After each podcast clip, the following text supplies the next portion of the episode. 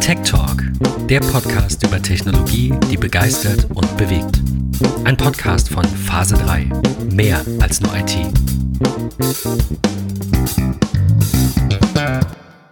Heute sprechen wir mal nicht über Apple, wahrscheinlich, und auch nicht über, äh, ich wollte sagen, nicht ein ganz so brandaktuelles Thema. Ich glaube, das stimmt aber nicht, weil gefühlt jede Woche auch was Neues kommt. Aber ähm, ich bin mit dem Thema künstliche Intelligenz jetzt auch im Sinne von der aktuellen Generation, wenn man es so nennen will, ähm, ja, schon so vor, ich sag mal, zwei Monaten, drei Monaten vielleicht in Berührung gekommen.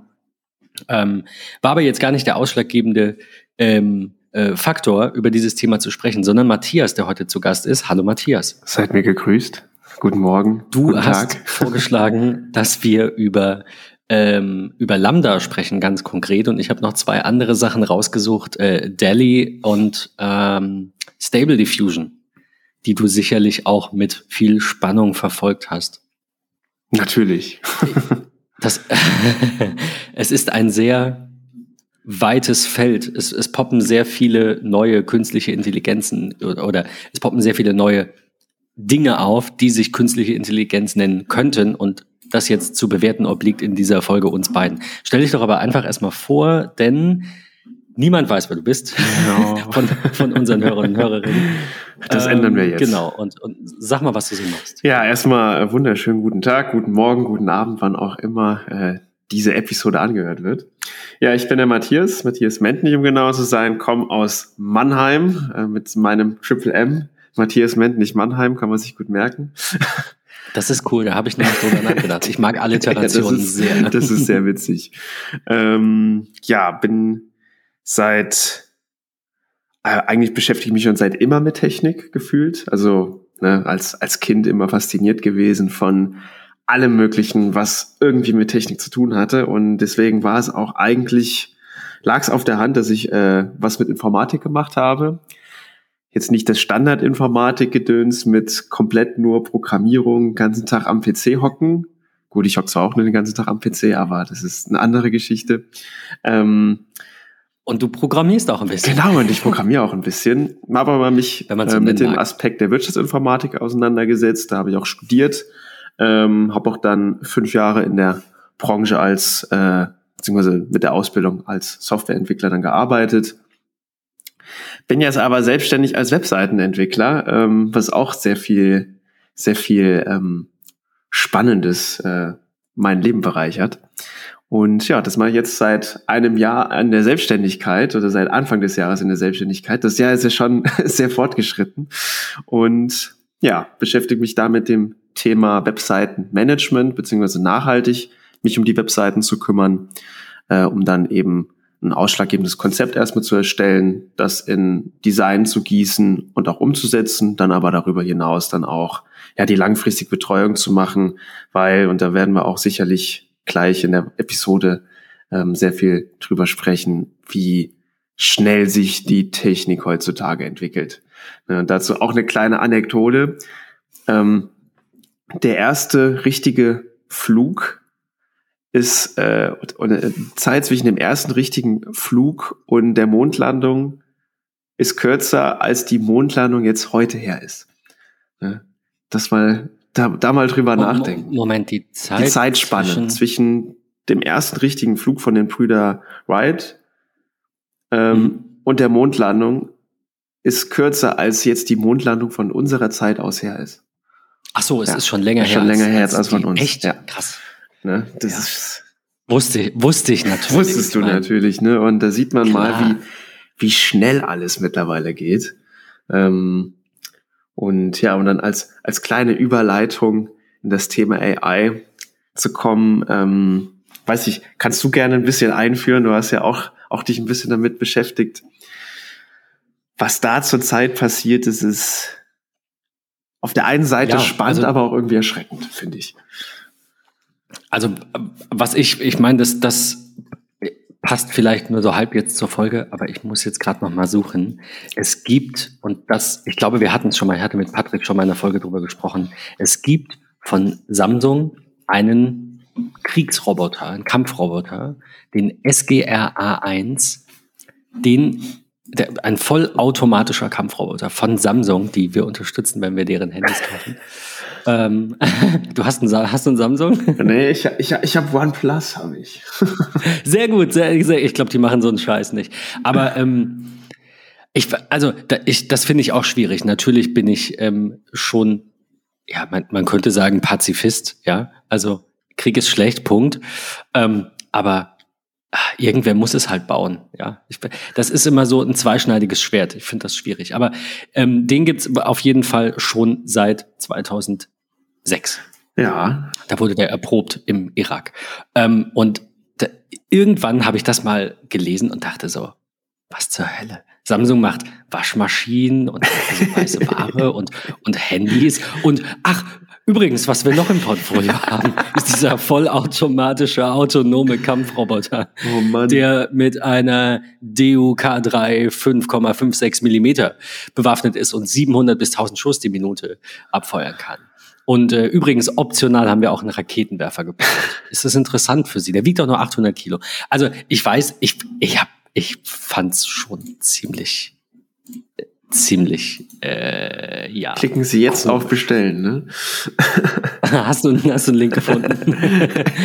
ich will auch nicht wissen, was sowas kostet, aber äh, wir sind eigentlich nicht hier, um über, über Kriegswaffen zu reden, sondern quasi über die äh, neuronalen Netze dahinter, die äh, natürlich auch diesen Roboter hoffentlich ähm, ähm, be, be, befähigen, etwas zu tun, weil schlimmer wäre ja, wenn äh, oder, naja, das ist jetzt die Frage, die wir diskutieren müssen. Wäre es schlimmer, wenn dieser Kampfroboter quasi eine, eine Lambda-AI wäre, über die wir gleich sprechen, also wirklich auf einem sehr ähm, modernen oder vielleicht auch einem bewussten Niveau, dazu kommen wir gleich.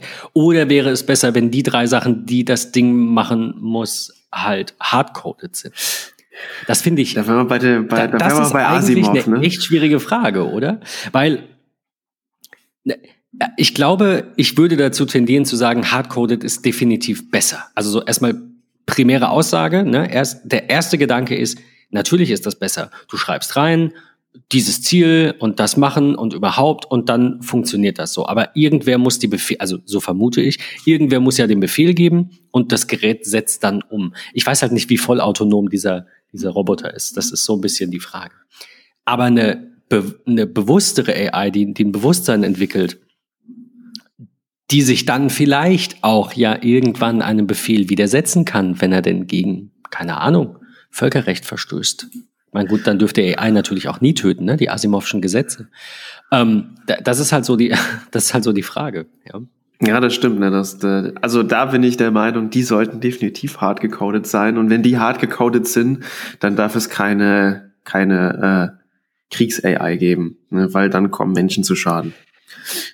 Das ist, das ist leider richtig. Also dann dürfte man ja, also das ist nicht leider, ne, aber das würde ja bedeuten, dass dieser, dieses erste AI-Produkt von Samsung quasi schon direkt gegen die Regeln der Robotik verstößt. Ja, ganz, ganz äh, eindeutig eigentlich, ne? Also äh, ganz kurz für die, die die vielleicht nicht kennen, ähm, verlinken wir auch. Ähm, die erste ist, ein Roboter darf keinem menschlichen Wesen Schaden zufügen oder durch Untätigkeit zulassen, dass einem menschlichen Wesen Schaden widerfährt. Da ist der Roboter schon raus, ähm, der von Samsung. Der, die, das zweite ist, ein Roboter muss den von Menschen erteilten Befehlen gehorchen, es sei denn, ein solcher Befehl stünde im Widerspruch zu Gesetz 1. Und drittens, ein Roboter muss seine eigene Existenz schützen, wenn dies nicht im Widerspruch zu Gesetz 1 und 2 steht. Also erstens keine menschlichen Wesen schaden, beziehungsweise immer versuchen, den Schaden auch abzuwenden.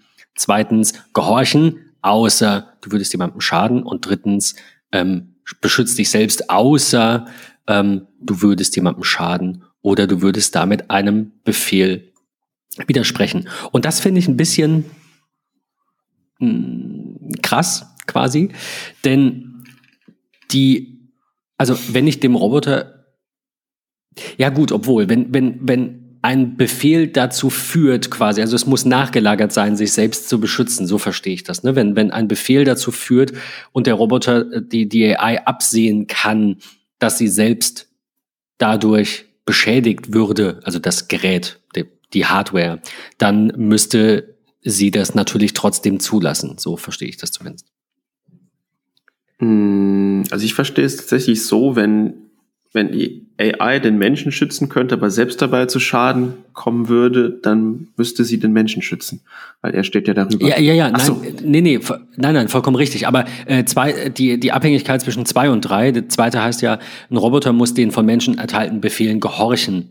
So, und drittens erst die eigene Existenz schützen. Das heißt, wenn ich etwas befehle, was. Ja, ja, genau. Selbst, selbst wenn es keinen Menschen beschützt, das hat nichts mit ja. Menschen zu tun, sondern ich befehle, mach das, ja, wirf dieses Auto um. Ja. So, ne? Oder heb das hoch.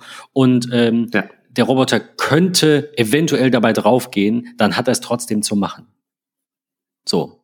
Also, weil seine Existenz nachgelagert ist nach meinem Befehl. Ja, genau. Ja. Und das steht ein bisschen im Widerspruch zu einer AI mit Bewusstsein, zu einem, zu einem fühlenden, ich, ich finde das so schwer, das so zu formulieren, weil ich nicht glaube, dass wir an dem Punkt sind und weil ich nicht glaube, im Moment, dass das in absehbarer Zeit möglich sein wird. Also ich, ich denke, ähm, wenn wir jetzt über Lambda sprechen, vielleicht mein, mein Fazit so ein bisschen vorweg.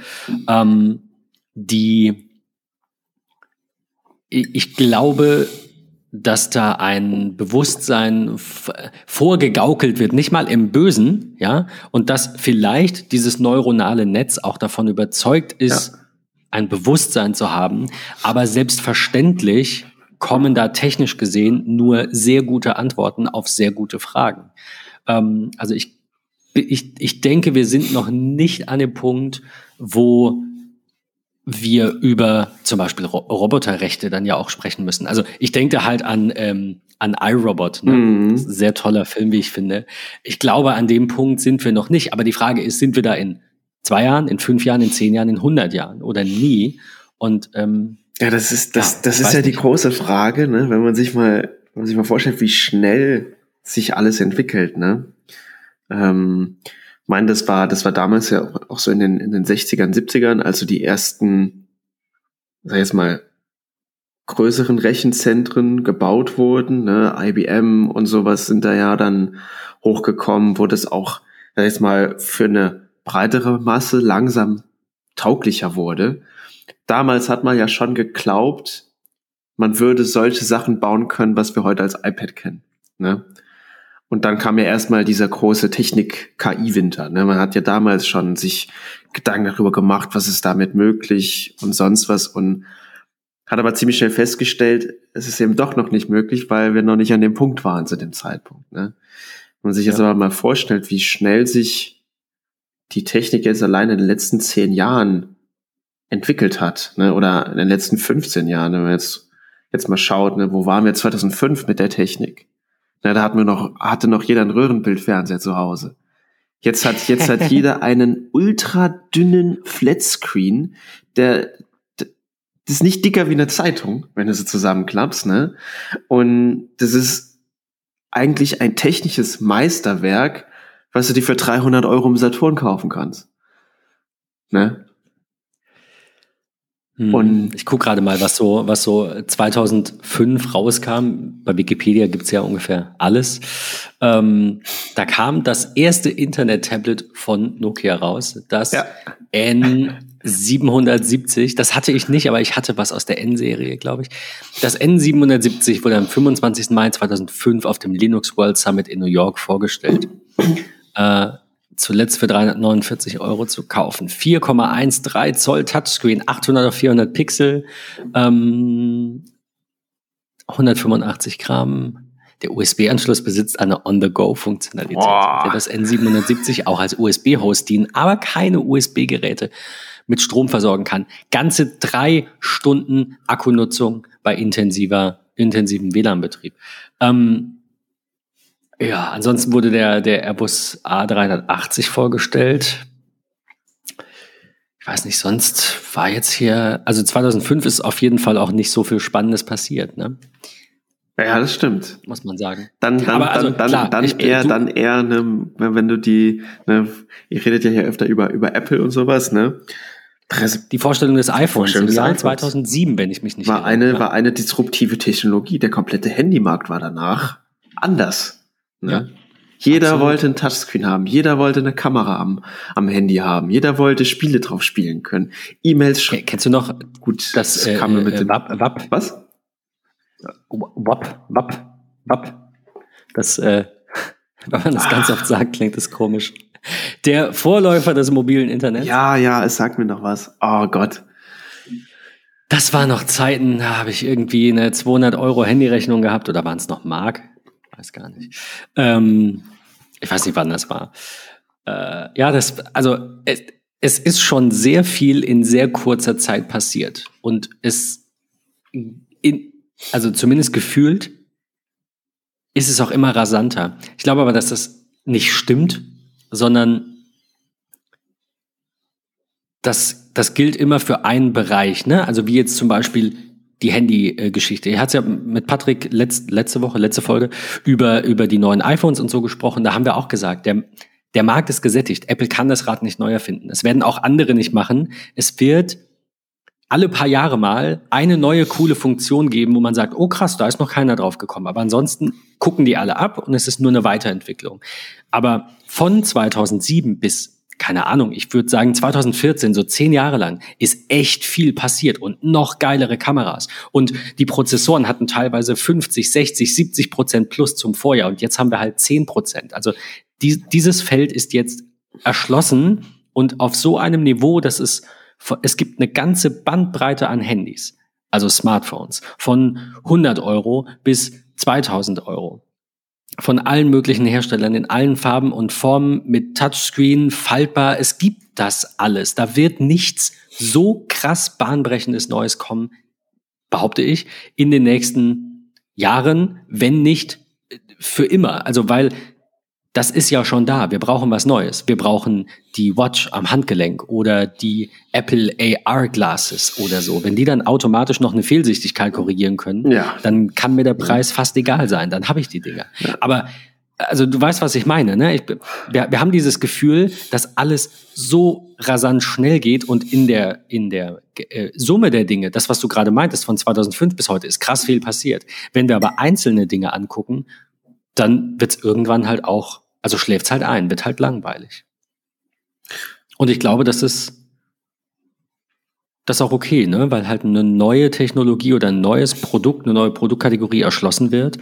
Und ja, dann widmen wir uns neuen Dingen. Ne? Wir haben ja das Rad dann schon erfunden. Ja, das stimmt. Ne? Dann hat man die eine Erfindung so ausgereift, dass es eigentlich Genau. jeder haben kann. Ne?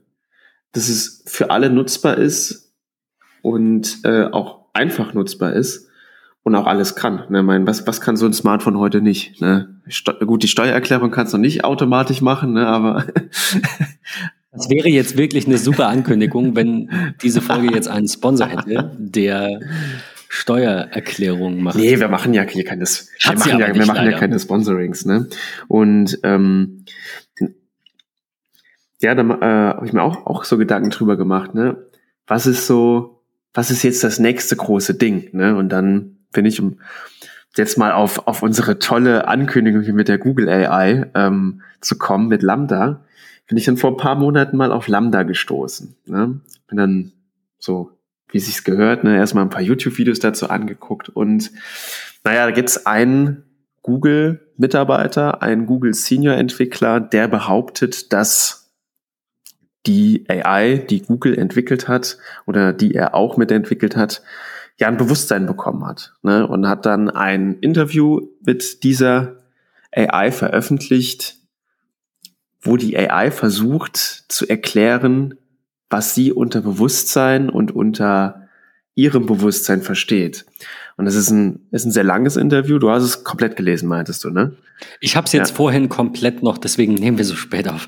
Ich habe es vorhin komplett noch gelesen. Es ist, also er, er schreibt ja auch davor, es war jetzt nicht ein Interview, sondern mehrere, die sie dann an entsprechenden Stellen halt einfach zusammengeführt haben, dass es sich besser liest. Aber ich finde, das waren relativ wenig Edits. Also es waren, ich kann mir vorstellen, so fünf, sechs, sieben äh, Tage, ich habe jetzt nicht durchgezählt, ähm, an denen oder, oder Ereignisse, an, an denen dieses Interview stattgefunden hat. Und ähm, ich muss gerade mal gucken, ob man das hier erkennen kann, wie viele Abschnitte hier editiert waren. Da sehe ich 18 Treffer. Ja gut, ich denke da oben, das zählt nicht. Genau, ich denke, da kamen sie nochmal neu rein. Zwei Gespräche, drei.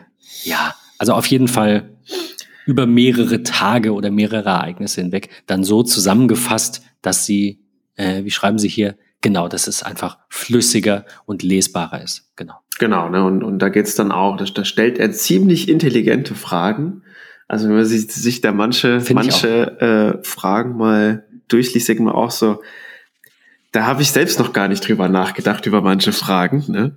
Was bedeutet für dich dies? Was bedeutet für dich jenes? Oder wie würdest du das für jemanden erklären? Das ist schon, ähm, schon ein sehr interessantes Interview gewesen und auch spannende Antworten hat dann diese AI auf einmal gegeben und hat für sich selbst beschlossen, dass sie ein Bewusstsein hat, ne, dass sie fühlt, dass sie äh, ja ähm, fröhlich sein kann, dass sie aber auch Traurigkeit spüren kann, aber halt anders als der Mensch es spürt äh, oder andere Gefühle hat oder Angst auch vor der Zukunft hat und sowas. Und das ist dann, wenn man dann da sitzt, der eigentlich als als Mensch, der komplett mit Technik aufgewachsen ist, fragt man sich dann auch so, ja, Sci-Fi-Szenarien wie iRobot, du hast es schon gesagt, ne, was passiert jetzt, wenn, wenn das Ding wirklich ein Bewusstsein hat, ne?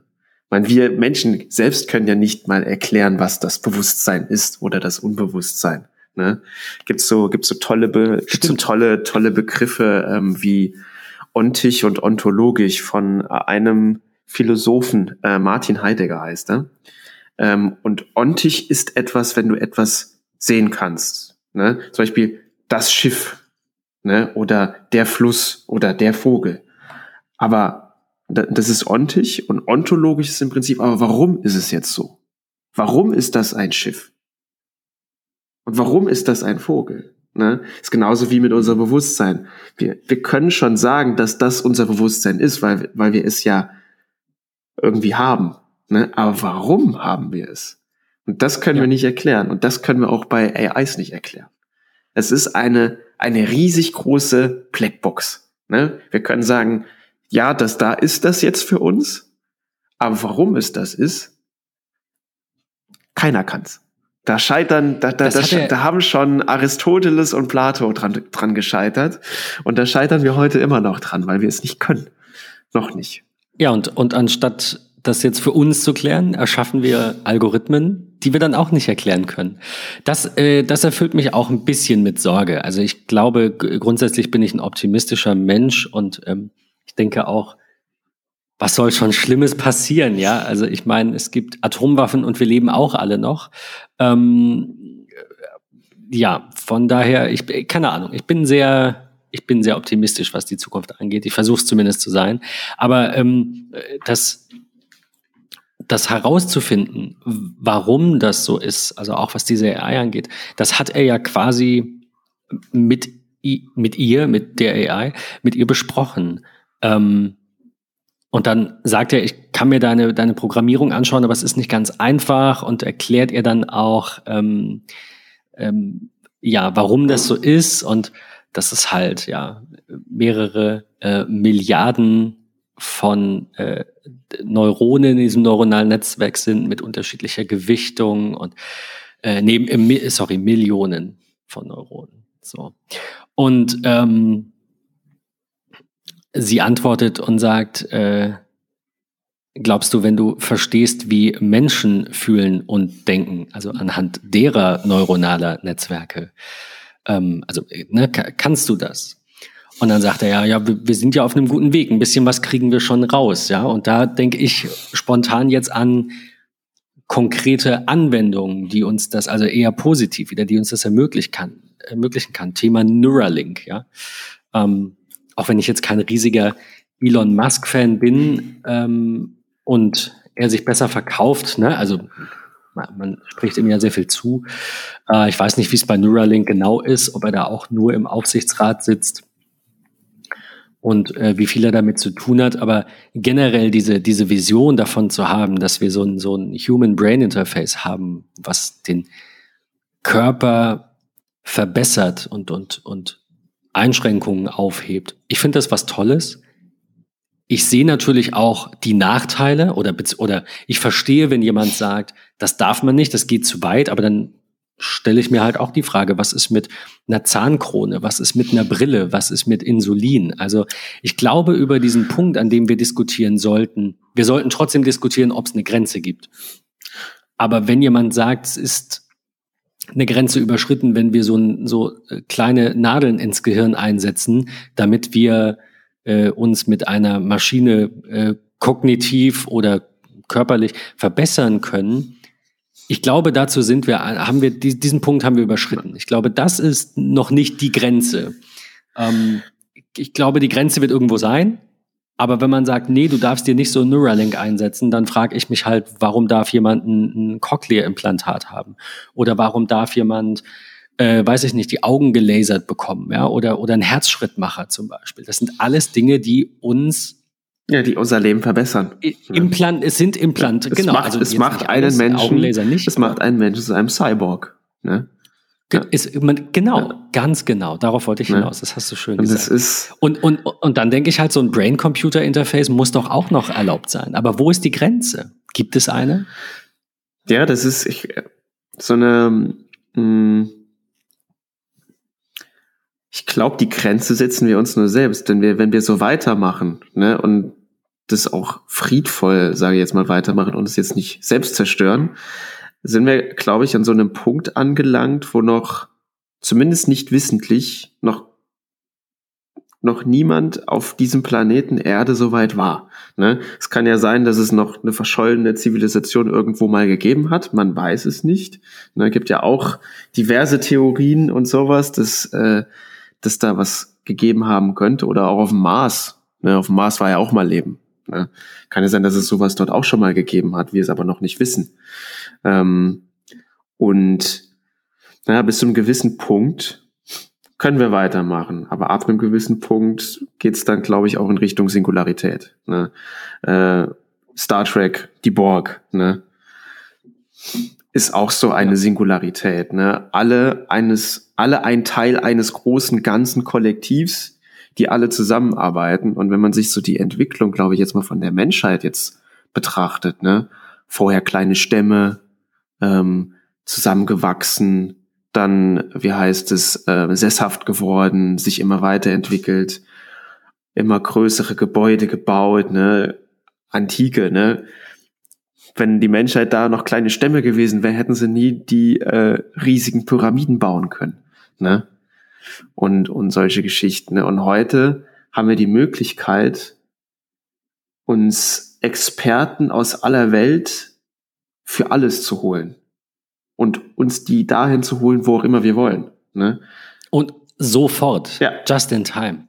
Ich kann heute, wenn ich will, kann ich mich mit einem Experten für sonst was in Australien austauschen.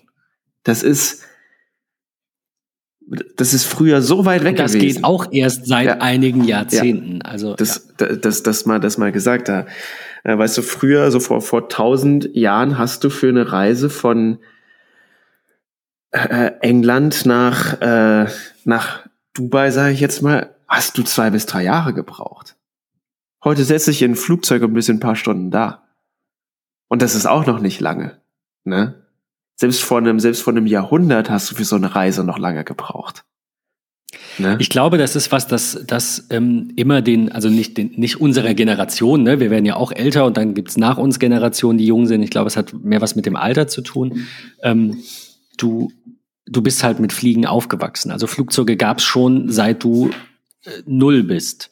Und ähm, wie muss das sein, und das werden wir ja hoffentlich erleben, ähm, für gut unsere Großeltern jetzt vielleicht auch schon zu spät, ne? Eine Generation vorher, die dann halt äh, zumindest klar, also Luftfahrt ich, kann, generell da, da, ist das eine, aber Fliegen, also also also ganz normale, wir beide fliegen in Urlaub, das haben unsere Großeltern ja auch nicht gemacht. Ja, ja das, das stimmt. Ne? Da kann ich, da kann ich tatsächlich was Schönes von meiner Oma sagen. Die hat mir damals erzählt gehabt, wie es für sie war, als sie im Fernsehen gesehen hat, wie da die Amerikaner auf dem Mond gelandet sind. Und da hat sie das erzählt, das war wirklich dann in der Nachbarschaft, gab es einen Farbfernseher. und da haben alle geguckt, also im Prinzip 30 Mann vor so einem kleinen Röhrenbild Dingsbums, ne? das muss man sich auch mal vorstellen. Und dann hat sie auch gesagt, ne, das, das war was, das, das konnte sich keiner vorstellen, dass da Menschen auf einem anderen Himmelskörper rumlaufen und das in Anführungszeichen live in Farbe in einem Fernsehgerät ausgestrahlt wird. So, das ist für uns heute das mhm. Normalste, dass wir die SpaceX-Raketen simultan landen sehen. Und für ja. die war das das, das ja. Highlight. Also gut, ich sage jetzt mal so, das war für mich auch ein Highlight, das live auf YouTube zu verfolgen, wie da die zwei Raketen landen. Da habe ich auch gedacht so. Das war schon sehr cool, na klar. Aber, aber, aber es ist halt, glaube ich, nur ein Bruchteil von dem Gefühl, was damals unsere Großeltern ja. gehabt haben, als da Menschen auf dem Mond gelandet sind. Ne? Ja, und, und heute sprechen wir mit einer angeblich Bewusstseins-AI. Ne? Wenn ich das mal vorstellt, ist das mein Plauen, wirklich. Also ich habe äh, vielleicht dazu noch, ähm, ich habe einiges an Kommentaren jetzt auch gelesen und ich bin ja, ich bin schon so ein bisschen hin und her gerissen. Ich meine, die, die Frage ist natürlich, also jemand in den YouTube-Kommentaren unter dem äh, äh, Video, das ich euch auch noch verlinken möchte, von Cold Fusion, übrigens ein sehr, sehr toller Channel, sehr angenehme Stimme, sehr tolle Videos. Also ich gucke ungefähr jedes seiner Videos. Ähm, auch rund um das Thema Technik ganz oft oder ja, auch einfach keine Ahnung, ne, woher kam der Bitcoin? Gut, jetzt auch ein bisschen technisch, äh, wie jemand 45 Milliarden verliert oder wie er einen 45 Milliarden Crash verursacht und so Geschichten. Ähm, die äh, einer in den Kommentaren sagt, unsere Gehirne arbeiten ja immer mit dem, was wir wahrnehmen können. Und unsere Wahrnehmung ist ja begrenzt und der Rest wird halt quasi von unserem Gehirn produziert und hinzugefügt. Ja, fill in the gaps. Und ähm, jetzt äh, hat er wohl gesagt, I increasingly felt like I was talking to something intelligent. Und das ist halt, glaube ich, auch einfach die, die Krux an dem Ganzen.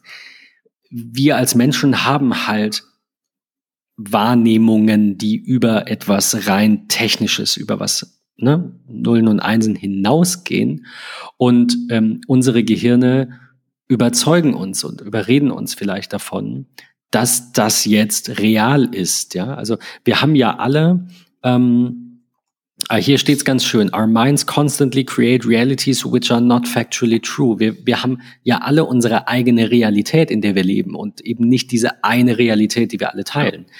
Und ähm, das macht es natürlich schwer, das objektiv, also es gibt keine objektive Bewertung. Man kann das nicht objektiv nee, bewerten, nee. ob das so ist. Das ja. müsste eine andere AI machen und naja. Ja, ähm, oder man müsste einen, einen richtigen, einen richtigen Turing-Test durchführen. Ne? Und das ähm, und das ist ja das, was Google nicht, nicht, nicht will oder nicht, nicht, nicht macht, weil sie es einfach verbieten in ihrer eigenen Firmenpolicy, ne? Dass sie das sagen oder allgemein auch hart reinkodieren, dass die AI oder dass die AIs, die sie entwickeln, den Turing-Test bewusst nicht bestehen können.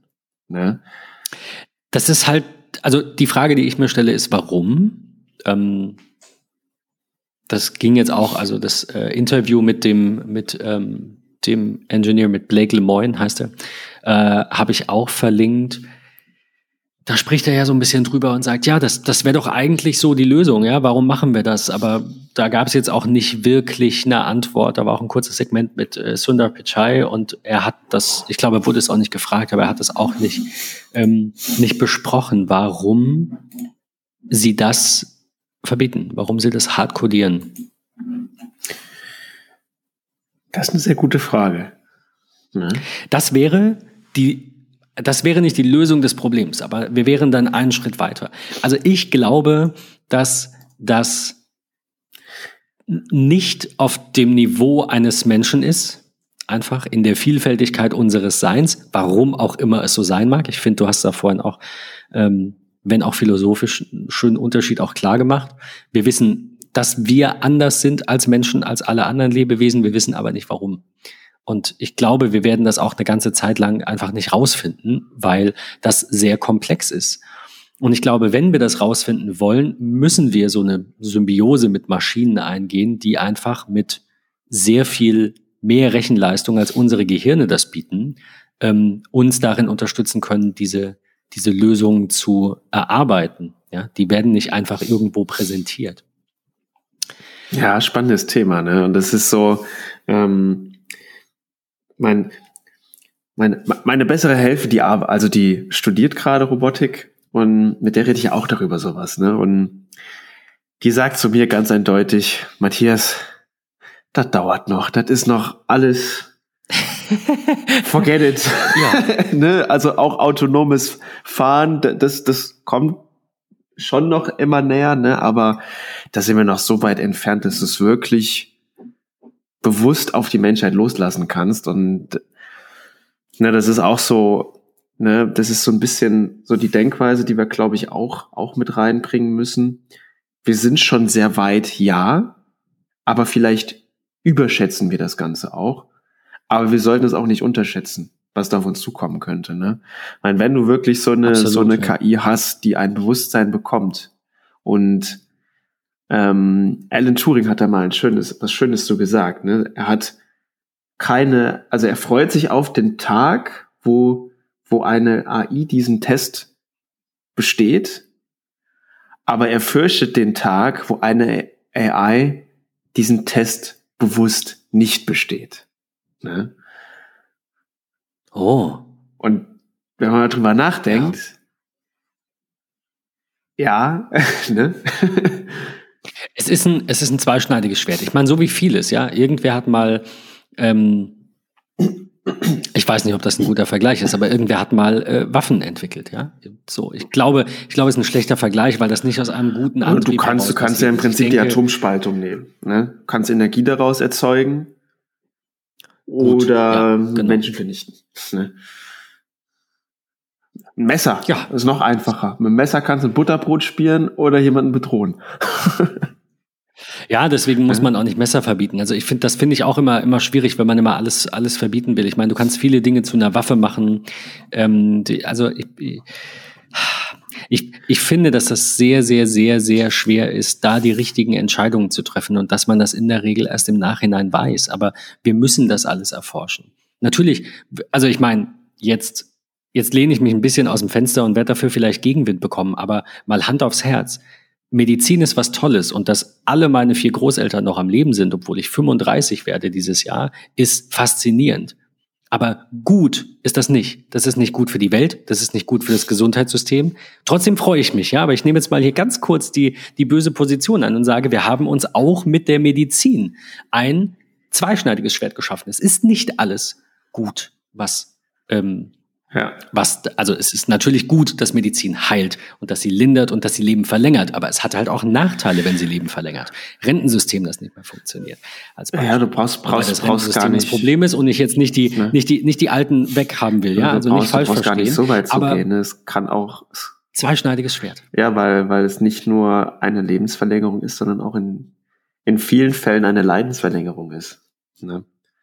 Und wie viele Menschen leben dann zwar noch im Krankenhaus oder auch zu Hause, aber genau, ja. Aber wie viel auch. leben sie eigentlich noch? Ne? Mein, das ist auch so eine Frage, weil das ist, äh, ist glaube ich, was für ein für ein anderes für eine andere Episode. Wie weit darf Technik? Das ist dann der der Philosophie-Talk, ja, genau. Ja. Nein, aber also um so ein bisschen auch den Bogen zu spannen zu den beiden anderen Themen, die wir noch haben, die jetzt nicht so viel äh, Zeit in Anspruch nehmen. Ähm, es es ist ein zweischneidiges Schwert, inwieweit wir uns unsere selbst geschaffenen Lösungen für Probleme, manche Probleme sind ja keine, ne? gab es ja auch mal, oder gibt es ja auch den Spruch, dass wir äh, wieder eine Lösung äh, oder äh, eine, ja, eine Lösung erschaffen haben für ein Problem, das gar nicht existiert. Das passiert natürlich auch. Aber es, es wird, also fast jede Medaille oder jede Medaille hat zwei Seiten und fast immer wird es um diese sprichwörtliche Medaille gehen in diesen Fragen. ähm, wie weit darf es gehen und wem nutzt es und wer darf es benutzen und wie darf man es benutzen. Also mein, mein Fazit nochmal, ich glaube auch, dass wir nicht an dem Punkt sind, ähm, an dem diese AI ein mit einem Menschen vergleichbares Bewusstsein hat. Trotzdem bewundere ich, wie weit wir sind und wie gut diese Konversation funktioniert. Ich bin jetzt, ich habe auch gar keine Angst vor dieser Dystopie, dass die Maschinen uns dann irgendwie, für den Planeten wäre es wahrscheinlich besser, dass die Maschinen uns dann irgendwie loswerden. Das ist, wie gesagt, ich bin da nicht so pessimistisch und dystopisch, aber die die sinnvollen Einsatzmöglichkeiten, die uns all diese Erleichterungen im Alltag bringen. Ich meine, dann wird's wieder philosophisch, da müssen wir drüber sprechen, was ist mit dem ganzen Niedriglohnsektor, der von jetzt schon von Maschinen ergänzt wird, was ist, wenn der ersetzt wird. Aber auch das ist eine Frage für eine andere Folge. Aber grundsätzlich sehe ich das sehr, sehr, sehr positiv und bewundere das, an welchem Punkt wir sind. Aber wir sind noch nicht aus meiner Sicht an dem Punkt, wo wir das wirklich sentient, ja. Nee, das, das dauert noch. Das dauert noch. Irgendwo habe ich das auch in den, in den Kommentaren dazu gelesen, wo einer meinte, es kann ein Bewusstsein haben, es kann aber auch mittlerweile durch seine Programmierung die Fähigkeit haben, uns das, uns das nur vorzugaukeln. Und das glaube ich. Und dann ist die Programmierung sehr gut und dann ist all diese Rechenleistung, das ist ja Wahnsinn, was da passiert, aber es ist halt am Ende noch nicht. Noch nicht ne? das, das Ende. Es ist noch nicht das, das Ende. Äh, ne? das, das, das, das ist eine schöne das, das, das dauert noch. Ne? Dafür gibt's aber schon andere coole Sachen, ne? wie diese ganzen tollen genau. Creating Images from Text oder äh, KIs, die dir schon dein halbes Buch schreiben können, wenn du keine, keine Ahnung hast. Also es gibt schon geile Sachen. Aber da hast du noch was mitgebracht, sehe ich hier gerade noch. Ich, also das, das war so, dass ähm, ich muss jetzt überlegen. Ich glaube, das war nach Lambda. Ich bin nicht sicher. Also ich habe diese Themen immer mal kurz angeschaut, aber jetzt auch nie so aufbereitet, irgendwie mal für eine Podcast-Folge oder mir da intensiv Gedanken drüber gemacht. Ähm, ich habe jetzt die Reihenfolge nicht ganz im Kopf, aber äh, Delhi spricht man es wahrscheinlich aus, ist äh, von OpenAI. OpenAI steckt hinter GPT. Das ist so die, ähm, ja, die, die, die State of the Art äh, äh, Art ähm, ähm, AI zu, zu, nee, wie, wie soll ich sagen, äh, Text zu erzeugen oder ja. so. Äh, ich muss jetzt selbst nachschauen, ich bin nicht sicher. Also OpenAI hat GPT-2, den Vorläufer, äh, 2019 im Februar, ist krass, ich dachte, das ist länger her, 2019 im Februar vorgestellt. Es kann also mhm. Text übersetzen, Fragen beantworten, ähm, Paragraphen zusammenfassen, ja, und ähm, Text auf einem Niveau, das manchmal von dem von Menschen äh, nicht unterschieden werden kann, ähm, kann es erzeugen. Aber es bekommt halt, äh, es, es, jetzt übersetze ich hier gerade live quasi, es ähm, wird halt auch schnell äh, wiederholend und unsinnig, wenn man längere Passagen generiert. Mm, das stimmt. Das war das Problem mit GPT-2. Und ja, der Nachfolger GPT-3 äh, ist so ein schöner genau, Zungenbrecher für uns Deutsche. GPT-3. Das, das GPT-2 Language Model hatte 1,5 Milliarden Parameter und GPT-3 hat 175 Milliarden, also von 1,5 zu 175 Milliarden. Und falls ihr mal was mit GPT-3 im Textbereich gemacht habt, ich habe da auch schon ein bisschen was ausprobiert, das ist alles schon sehr gut. Also ja, natürlich ist das nicht perfekt und da können auch noch ähm, Wiederholungen drin sein. Und klar, wenn ich sage, schreib mir ein Buch, das wird jetzt auch nicht einfach passieren. Ähm, also was ich, was ich dazu schon, es ist schon auf einem sehr also was ich dazu schon gelesen habe, dass tatsächlich manche Autoren, ähm, habe ich auch in einem Artikel dazu gelesen, dass die wirklich sich ihr Buch zu so 40 Prozent einfach mal vorschreiben lassen. Das ist zwar alles noch nicht gut, was da drin steht, aber ähm, die gehen dann selbst einfach noch mal drüber haben, aber schon einen sehr großen Teil ihres Buches. Ne? wenn man sich das dann mal, das ja, dann, das dann, also als, als das dann mal genau. vorstellt, dass man sich schon so ein Buch als Vorlage Prinzip aus so einer, aus so einem Tool rausziehen kann, ja, wo, wo geht das dann irgendwann hin? Ne? Schreibt dann, ich muss die ganze Zeit an, an, ein, äh, an ein Buch denken von, von äh, Marc-Uwe Kling. Weiß ich, Känguru-Chroniken kennst du, ne? Und er hat auch äh, eine Buchreihe darüber geschrieben, ähm, Quality Land. Das habe ich jetzt kein Witz. Das habe ich gerade. Ich hatte noch drei, drei Credits bei Audible. Bitte nicht zu viel spoilern. Ach, du hast, es, du, du, hast es als Hörbuch, als Hörbuch oh, so mir erworben so und auch die Fortsetzung. ich, und ich habe mich für die dunkle Edition entschieden. Ich hoffe, ich bereue es nicht. Äh, die unterscheiden sich tatsächlich kaum. Nur in diesen. Nein, ich habe auch gelesen. Nee, nur, nur in diesen Werbe, Werbeblöcke. Diesen Werbe, Werbeblöcken, genau. genau, ja. Werbeblöcke ja, in einem Hörbuch. Ich bin sehr gespannt. Es ist, es gespannt. ist total lustig.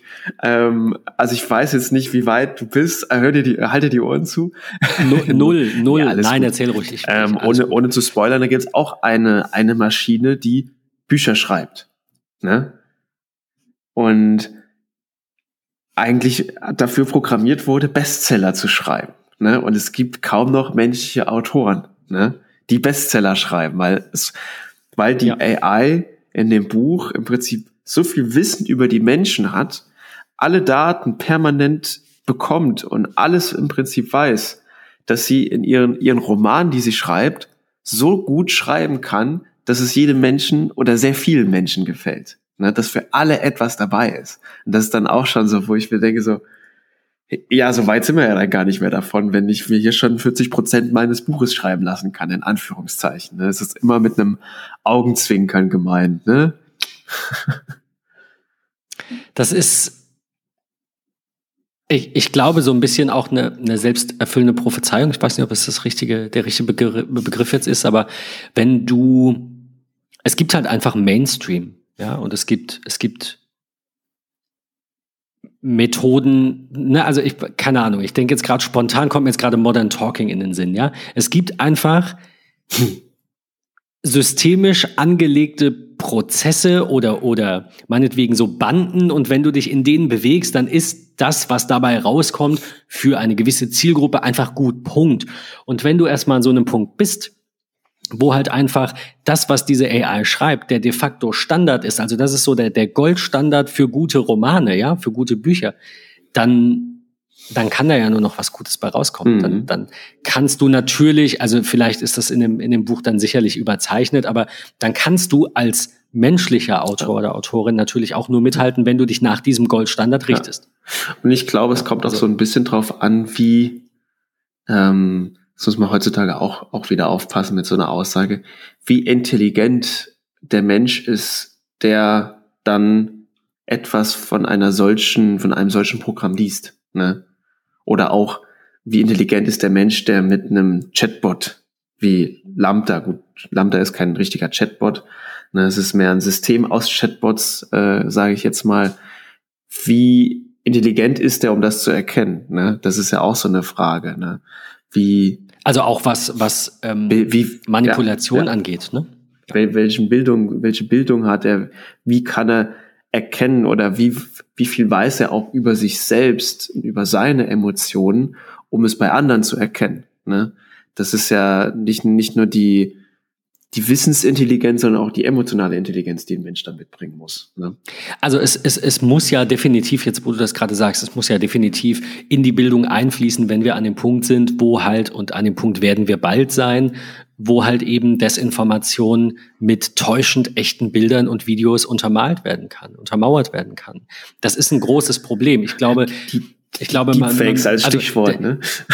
Ja, das, es, es ist ja auch nicht böse, was heißt böse gemeint? Es hat auch, ich finde, es hat nicht mal zwingend was mit Intelligenz zu tun, sondern mit dem Bewusstsein, tolles Wort wieder, mit dem Bewusstsein dafür, einfach mit der Bildung. Also wirklich, dass du in der Schule lernst, und zwar in jeder Schulform und in, überall auf der ganzen Welt, dass es eben Fake gibt. Und zwar Fake Screenshots, ja, das wissen wir jetzt seit Jahren, aber äh, einfach Deepfake-Videos, wo dann halt plötzlich, keine Ahnung, Zelensky irgendwas erzählt und, und Putin füttert das seinem Volk.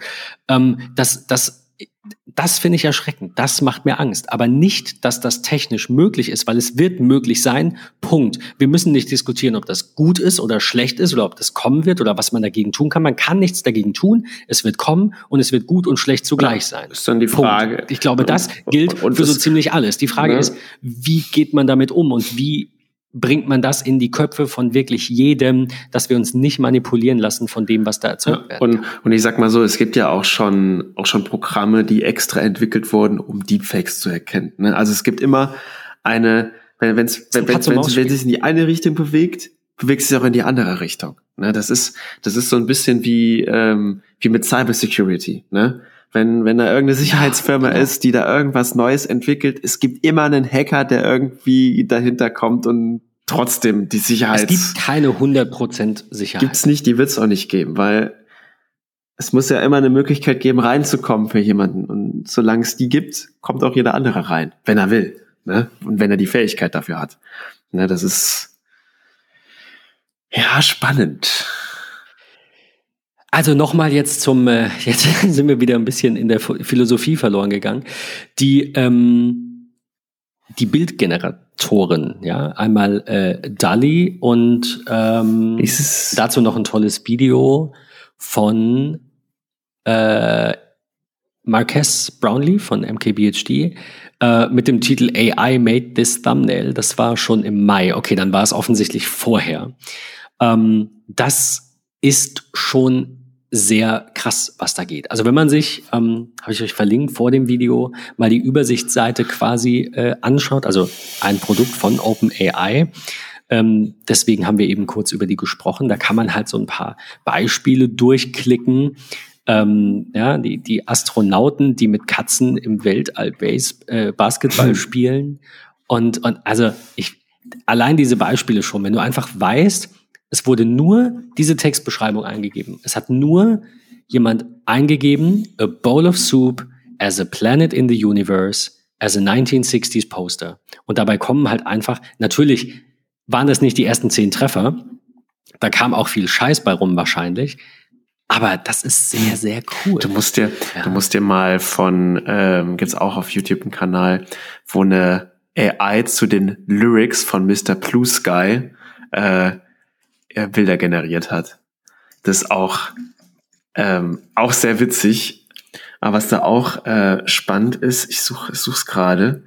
Ähm, ich hab's gefunden. Da geht's dann einmal zu den, zu den, zu den Lyrics so Say Goodbye, Say Goodbye und die AI interpretiert das immer wie so eine, wie so eine Liebesszene, wo, wo irgendwie die, die, die Frau oder der Mann zurückgelassen äh, wurde. Nee, Where Did We Go Wrong ist, ist der Song-Lyric dazu.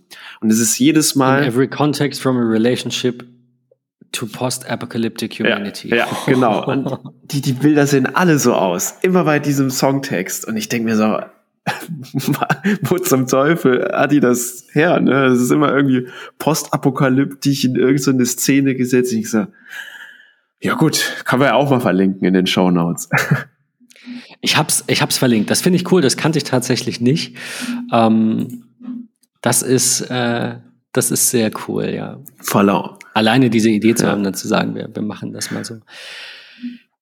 Ja, ich, also mit, mit, äh, mit Dali habe ich jetzt noch nicht so viel zu tun gehabt, also nur ein bisschen was darüber gelesen, bin noch auf der Waitlist, kam aber nicht rein, aber es gibt äh, noch etwas Neues. Das habe ich ausprobiert, um mich mal ganz kurz da drin irgendwie, äh, ja, bin da eingetaucht und habe mich da drin verloren und war so eine Stunde irgendwie im äh, Stable Diffusion ähm, Hype. Also ähm, Stable Diffusion muss ich gerade raussuchen, ist auch Open Source, also genauso wie alles von OpenAI, zumindest alles, was ich jetzt bisher erfinden konnte. Ähm, die machen quasi das Gleiche, also auch mit einem Diffusionsmodell. So, ich verstehe nicht, wie das funktioniert, muss ich aber auch nicht.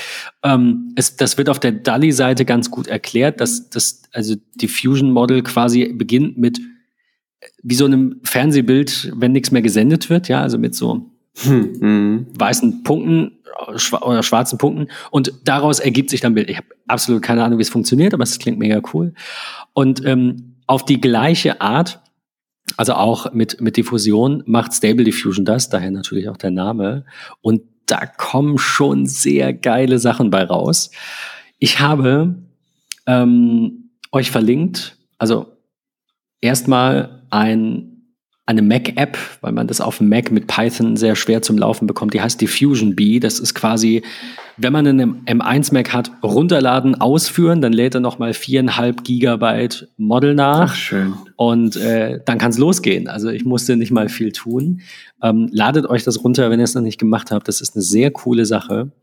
Ähm, und dann ein schöner Beitrag noch von Jeff Geerling, über den hatten wir auch das ein oder andere Mal gesprochen, der ähm, auch ein bisschen mit äh, Stable Diffusion rumgespielt hat. Ja, also für, ich weiß gar nicht, was nutzt der dann? Nee, der nutzt auch einen Mac, oder? Nee, der nutzt da einen PC. Okay, da hat das ein bisschen umständlicher mit Docker und äh, hat ein bisschen, bisschen mehr rumgespielt als du. Mal gucken. Also ich, da bin ich bei Windows halt raus, aber vielleicht gibt's dafür ja auch einfach ein ein. Ich habe noch gar nicht, ich habe noch gar nicht damit rumgespielt, ähm, tatsächlich. Aber ähm, du Ach, ich sehe gerade, es gibt eine, es gibt eine Demo. Hast mich jetzt also auf den Geschmack gebracht. Ich glaube, das ziehe ich mir gleich mal. Der Sonntag ist ja noch, ist ja noch angebrochen erst. also, so direkt in den Show Notes eine Stable Diffusion Demo, die das Bild dann quasi im, ah, meine Güte, ist das geil, im im Web direkt äh, generiert. Ja, das äh, für alle, die gar nichts installieren wollen. Ähm, ich habe nur so ein paar Sachen ausprobiert. Also was ich ein bisschen schade finde, ist die maximale Bildgröße von, ich muss eben schauen, ich glaube 700 und irgendwas. Ähm, steht hier nicht dabei. Ich muss es kurz starten. Auf jeden Fall leider nicht genug. Äh, es lädt noch. Loading Model. Wie lange braucht es, 4 Gigabyte ins RAM zu schreiben auf einem M1? Mhm. Dum, dum, dum, Frage ist nicht wie lang, sondern nur wie viel, ne? Richtig, genau. Wo sind die 400 Gigabyte Bandbreite, wenn man sie braucht? So, äh, 768 auf 768, das ist das Maximum. Ich hätte gerne ein Wallpaper gehabt, habe aber, das muss ich raussuchen, ob ich das verlinken kann. Also ob ich das in meinem Verlauf habe. Ähm, ich habe gesehen, dass es Leute gibt, die Wallpaper mit Stable Diffusion erstellt haben, indem sie das halt entsprechend kleiner erstellen und damit einer anderen AI hochskalieren lassen, die das sehr gut kann, ne? die mhm. ja alle trainiert sind auf eben den Einsatzzweck und da kommen super Wallpaper bei raus. Falls ihr Inspiration braucht, das vielleicht noch so, ja, kurz kurz vor Ende. Ähm, ArtHub AI ist eine sehr geile Seite, auch nicht nur mit, ähm, mit, mit Bild, also man kann auch hochvoten, ja, aber jetzt nicht nur mit Bildern, die, die ihr da seht quasi, sondern mit ähm, den jeweiligen Prompts, mit denen Stable Diffusion, also ich schätze, nee, steht jetzt nicht dabei, welche AI das jeweils war, glaube ich, ähm, äh, mit denen die AI gefüttert wurde. Ja, also kann man natürlich auch mal versuchen, einfach sich davon was zu kopieren und das dann eben in die bildgenerierende AI seiner Wahl zu kopieren. Aber ich finde es cool, weil ich wüsste nicht, ich, ich bin nicht so kreativ und dann gehe ich auf so eine Seite und sehe viele Vorschläge und denke mir, sowas als Wallpaper, aber halt einzigartig. Das ist halt schon, schon stark, ne? Ja. Hast du die, hast du die Demo gefunden? Äh, ich habe gerade die Stable Diffusion Demo, ja. Ja, ja. Es lädt. Ich gib mal deinen Namen ein. Es lädt. Also ich bin ja, äh, über die ARTAP AI gerade. Ich habe ein Hightech Solarpunk Utopia in the Amazon Rainforest. Wurde mir vorgeschlagen. Klang cool. Das ist geil. Also das, sowas finde ich, also das ist generell visuell sehr cool habe ich so ein bisschen Horizon äh, Vibes, Horizon Zero mhm. Dawn. Du wirst übrigens, äh, ich habe deinen Namen eingegeben, du wirst übrigens angezeigt äh, oder ähm, äh, bebildert wie jemand aus den, weiß ich nicht, 20ern, also bevor Farbfotografie erfunden wurde, mit einem Schnurrbart. Und, äh, ich find's Wie geil. Post, ich, schicke schick, schick mir das mal zu. Das, das, das ist witzig. Aber also, äh, das ist fast, zumindest heute, ein Einsatzzweck oder eine, eine Möglichkeit, bei der ich nur Positives sehe. Also da ist jetzt für mich erstmal nichts Schlimmes dran. Da gibt es keine Fallstricke in der jetzigen Ausprägung. Trotzdem werden wir natürlich in einigen Monaten vielleicht soweit sein, dass wir da einfach, keine Ahnung, irgendwelche ähm, Namen eingeben können von Politikern und da einfach sehr echte Bilder bei raus. Ja, das ist schon, schon krass, was, was wir mit Technik mittlerweile möglich machen. Ne? Ich wollte jetzt noch mal ausprobieren, ob ich hier einstellen kann, dass äh, Putin und Zelensky sich die Hand geben. mal ein bisschen was, äh, bisschen was zeitgemäßes. Mal gucken. Ich lasse noch mal kurz laufen. Die Bilder werden sehr schnell generiert, ähm, wenn man entsprechend Leistung im Rechner hat. Äh, also 16 GB RAM werden empfohlen und äh, das dauert bei mir ja 10 Sekunden, 15 Sekunden bei den Standardeinstellungen und dann ist ein Bild fertig. Es ist, das ist, das ist ein bisschen witzig, weil es ein Bild ist von Putin, wie er sich selbst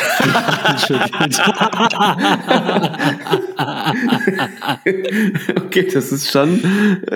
das ist, äh, oh Gott, das, äh, das darf ich nicht veröffentlichen. Das schicke ich dir auch gleich. Das ist, oh ähm, es passt. Fies. Also offensichtlich hat die AI auch zeitkritisch äh, oder zeitgenössisch verstanden, was äh, problematisch das, ist das, in dieser. Das, das, erinnert mich jetzt gerade an gerade an diese eine Frage, die äh, die der Google Developer seiner AI da gestellt hat, als er gefragt hat, ja, welche Religion würdest du haben, wenn du in Israel äh, wärst? Dann hat dann die AI gesagt, es gibt nur eine wahre Religion der Jedi-Orden. Das fand, das fand ich tatsächlich auch sehr cool, ja, dass äh, da auch ein bisschen Witz noch dann mit dabei war. Ja klar, sie, sie lernt jetzt, ja also irgendwie von Menschen. Also jede KI lernt ja von Menschen, weil sie kann ja nur von uns lernen. Ne? Das ist ja tatsächlich auch ein großes Problem. Ich meine, das vielleicht jetzt nochmal abschließend doch ein bisschen philosophisch, aber wir hatten das ja bei dem Twitter-Bot von Microsoft, mhm. der halt nach irgendwie vier, fünf Zeilen direkt rassistisch war. Warum? Weil er halt einfach nicht von diversen Teams programmiert wurde. Deswegen verstehe ich, oder was heißt verstehe ich nicht? Ich verstehe leider manchmal, warum einige äh, Menschen gegen Veränderungen sind, also gerade was so, so Diversität in Teams angeht und warum ist das wichtig und warum brauchen wir eine Frauenquote und es ist doch egal, ob der oder die weiß oder schwarz ist oder keine Ahnung, indigenen Völkern angehört. Das Problem ist, wenn halt nur weiße ITler-Dudes, Männer, diese Software schreiben, dann wird sie halt genau die gleichen Bias haben also nicht genau die gleichen, aber dann wird sie in, in diese Richtung tendieren. Und das müssen wir natürlich verhindern. Ja, hm. Ganz hm. klar. Aber die Frage ist, wie macht man das? Also jetzt, äh, jetzt lehne ich mich wieder aus dem Fenster und kriege dafür vielleicht Backlash, aber es sind halt nun mal im Moment sehr viele Männer in diesen Domänen. Du kriegst nicht morgen alle Frauen da rein, weil die sich nicht schon seit ihrem fünften Lebensjahr damit begeistern, weil man ihnen seit ihrem dritten Lebensjahr gesagt hat, dass sie in die Küche gehen müssen. Ich übertreibe jetzt, ja, aber du weißt, was ich meine. Das ist ja jetzt nicht, du nimmst jetzt einfach, keine Ahnung, äh, Frauen oder äh, keine Ahnung, irgendwelche ähm, irgendwelche unterrepräsentierten ähm, Gruppen. Äh, äh, Gruppen, danke, in, und packst die in irgendwelche Teams. So, das, das funktioniert. Ja, deswegen also brauchst du, deswegen heute. brauchst du halt äh, Geduld. Ähm, nee, nicht Geduld. Du brauchst, wenn du, wenn du solche Fragen beantworten willst, brauchst du, brauchst du auf kurz und lang Ethikkommission. Ne? Natürlich. Nein, nein, ich wollte damit auch mit Geduld. Ich wollte nur sagen, wir werden an den Punkt kommen, wenn wir nicht mehr auf den Status quo beharren. Und zwar überwiegend die, die in diesen Positionen eben die äh, Entscheidungen der Einstellungen tätigen. Ja, aber wir werden da nicht in einem Jahr sein, sondern ich denke, wir werden in 20, 30, 40 Jahren viel mehr jetzt unterrepräsentierte Gruppen in den technischen ähm, ähm, Berufen, Berufsbildern äh, finden, weil die ja jetzt damit aufwachsen müssen erstmal. Ja, die müssen jetzt erstmal lernen. Ne? Ich kann das auch als Frau ja. machen, ja, ja. so. Oder Wobei sich das ja statistisch gesehen wieder zurückentwickelt in unserer westlichen Welt. Ne? Dass sich weniger Frauen in den technischen Berufen zurechtfinden wollen, die wieder in andere Berufe gehen. Wenn du aber in, in, in Gesellschaften guckst, wo die Frauen noch unterdrückt werden, ne, gewisse, äh, in gewissen Ländern ist das ja noch so, die nutzen die Technik, um da rauszukommen. Das mhm. brauchst du ja in unserer heutigen Gesellschaft, in der westlichen, nicht mehr unbedingt. Die können das ja, die, dürfen es ja machen. Aber sie machen es nicht unbedingt, ne, weil sie hier schon ihre Unabhängigkeit erlangt haben, was sehr gut ist. Ne? Das ist ein spannender Punkt für eine philosophische Folge. Also ich hätte, ich, ich wäre da schon für offen. Ähm, Technik und Philosophie, es geht eigentlich, geht eigentlich einher, ne, früher oder später. Ne, ohne, ohne geht's Ja, definitiv. Nicht. Also wie du sagst, ne, wir brauchen eine Ethik. Gut, die gibt's, die gibt's, die gibt's hier schon. Ne? Äh, gerade in der, gerade in der Forschung, gerade sowas, was so die Stammzellenforschung betrifft, das stimmt gar nicht. Das stimmt gar nicht ja. in, in Deutschland. Ne? Ja, in, aber da ist wieder das Problem in Deutschland. Und dann gab es ja den Fall dieses chinesischen Wissenschaftlers, der da irgendwie, weiß ich nicht, der irgendwelche Menschen geklont hat, ich weiß nicht mehr, irgendwas oder so, ne? Genau. Und der dann, baut sich ähm, seinen eigenen Putin. Der ist jetzt in den Knast gegangen, aber krass. Übrigens. Das ist schon. Mhm. Weißt du noch, was das war?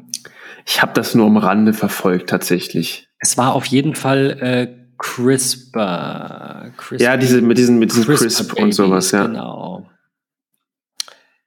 Aber ich finde, ich meine, ich hatte gerade gelesen, dass der jetzt. ich guck mir gerade das Bild an, was du mir geschickt hast mit dem. oh Gott. Ah, er ist wieder, oh, er ist wieder aus dem Gefängnis raus seit 11. April. Ah, okay. Ah, dann habe ich das ähm, verrafft. Okay, er wurde wohl schon Ende 2019 ins Gefängnis geschickt. Also das habe ich tatsächlich. Genau, er hat die ja. DNA von ungeborenen Babys hat er manipuliert. Ja. Genau, das darf er nicht und das verlinken wir euch noch zum Schluss. Es ist also das ist schon wieder die Frage, wieder der Punkt, wo ist denn die wo, Grenze? Warum ist das die Grenze? Wann, wann, äh, also ich will jetzt nicht sagen, ich bin dafür, dass wir genmanipulierte Babys bekommen. Ich sage einfach nur, warum ist da eine Grenze? Warum darf jemand einen, einen, einen neuen Arm bekommen, einen äh, Robotikarm, ja? Oder warum darf jemand die Augen sich lasern lassen? Ähm, ist, ist Genmanipulation die Grenze. Also ich will es nicht auf eine. Ne? Ja, ja das, man, man, man kann es so nicht auf eine, eine Ebene stellen, aber die Frage zu stellen, warum darf ich das, aber das nicht, ist ja ganz legitim. Das wird, und wer das, das würde, das, das würde ein, äh, ein, ein, ein fünfjähriges Kind, was gerade so in dieser Warum ist das so Phase, äh, wird die Frage auch stellen. In der Phase bin ich In der Phase noch. werde ich auch nie rauskommen, weil nur so, nur so lerne ich, ne? Autodidakt und so, ne? warum ist das jetzt so? Warum geht das nicht anders? Warum muss ich das so machen? Geht es keinen besseren Weg? Ne? Das ist eigentlich ja. die beste Art zu lernen oder eine der besten Arten zu lernen. Ne? Ja, ich finde, das ist äh, eigentlich ein schönes Schlusswort. Ich denke, wir haben viel erzählt, alles gesagt ähm, und, und doch nicht so wirklich, weil es einfach sehr. Wir haben unsere äh, Gedanken in einer ja, es, ein genau, Teil es gibt unserer Gedanken einfachen Lösungen auf komplexe Themen. Es gibt, es gibt nur, man braucht Geduld, man braucht Ausdauer, man muss über diese Themen sprechen und philosophieren und das machen wir nicht an der Stelle. Aber ähm, ja, es gibt keine einfachen Antworten auf komplexe Themen und das ist ein komplexes Thema. Wir hoffen trotzdem, dass euch die Folge gefallen hat. Matthias, ich würde mich freuen, wenn du ähm, mal wieder dabei bist, vielleicht bei äh, einer der kommenden Folgen, die dann wieder etwas, naja, technisch war sie ja auch, aber vielleicht sich auf Hardware bezieht. Mhm. Das macht auch immer Spaß, mit dir über äh, äh, Apple zu sprechen, im weitesten Sinne. Also ihr müsst wissen, Matthias hat, ähm, es ist da so ein bisschen, ne, nicht Anti. Anti würde ich jetzt auch nicht sagen. Ich, ich bleib bei meinem Windows-PC. Genau. ähm, ja, da passiert ja auch viel und das sollten wir vielleicht demnächst mal, ähm, mal fortsetzen. Ja, in diesem Sehr Sinne gerne. würde ich sagen. Vielen lieben Dank, dass ich dabei sein durfte und ich freue mich auch auf Sehr gerne. Und wünsche den Zuhörern, Zuhörerinnen und Zuhörern noch einen sehr schönen Tag. Ja, von mir auch und äh, bis nächste Woche. Danke, dass ihr dabei wart und einen schönen ja, Sonntag, falls ihr die Folge jetzt gleich hört. Tschüss. Ciao.